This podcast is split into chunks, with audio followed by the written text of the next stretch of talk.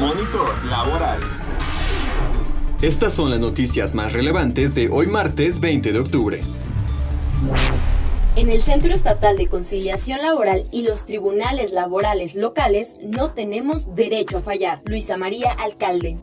A poco más de un mes de que entre en operaciones la primera etapa de implementación del nuevo sistema de justicia laboral en el Estado de México, Luisa María Alcalde Luján, secretaria del Trabajo y Previsión Social, realizó una gira de trabajo en la entidad para acudir a la toma de protesta de los nuevos funcionarios conciliadores y jueces laborales que se integran al Centro Estatal de Conciliación Laboral y los tribunales laborales locales. La titular de la STPS recordó que en el pasado se descuidaron procesos fundamentales que ocasionaron juicios interminables que podrían durar hasta 20 años, lo que dejó a los trabajadores y empleadores sin acceso a la justicia laboral. Luisa Alcalde ofreció a los recién nombrados conciliadores y jueces laborales el apoyo de la STPS, pues afirma que en un plazo muy corto verán resultados, pues está convencida de que el actuar cotidiano transformará la vida de los mexiquenses. Asimismo reconoció el esfuerzo y pone en las manos de los conciliadores la responsabilidad y el compromiso que todos tenemos para estar a la altura, porque en este sentido no tenemos derecho a fallar.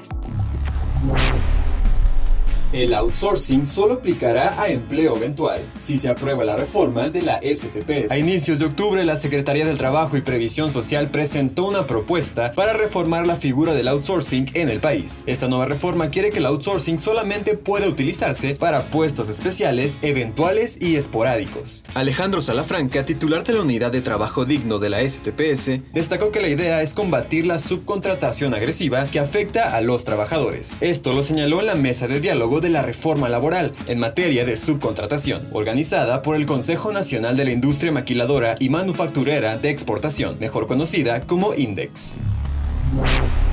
Con Canaco Servitur informa sobre medidas sanitarias para negocios durante el Buen Fin. En el Buen Fin 2020, la prioridad es garantizar la correcta aplicación de las medidas sanitarias que permitan a los y las mexicanas salir con responsabilidad a realizar sus compras y a los establecimientos vender sin exponer a su personal. Así lo destacó José Manuel Campos, presidente de Concanaco Servitur. Por lo anterior, a través de la plataforma de El Buen Fin de Concanaco, todas las empresas, sin importar el tamaño, podrán podrán capacitarse desde su celular sobre las medidas que tendrán que respetar en el buen fin y a los compradores a cumplir con las indicaciones que deben cubrir al ir a realizar sus compras.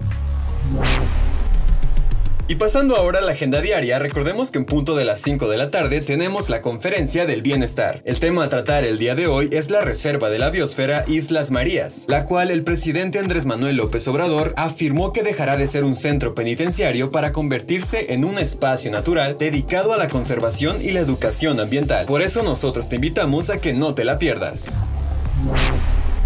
Y con esto llegamos al final de Monitor Laboral. Recuerda que nos escuchas todos los días de lunes a viernes a las 9 de la mañana.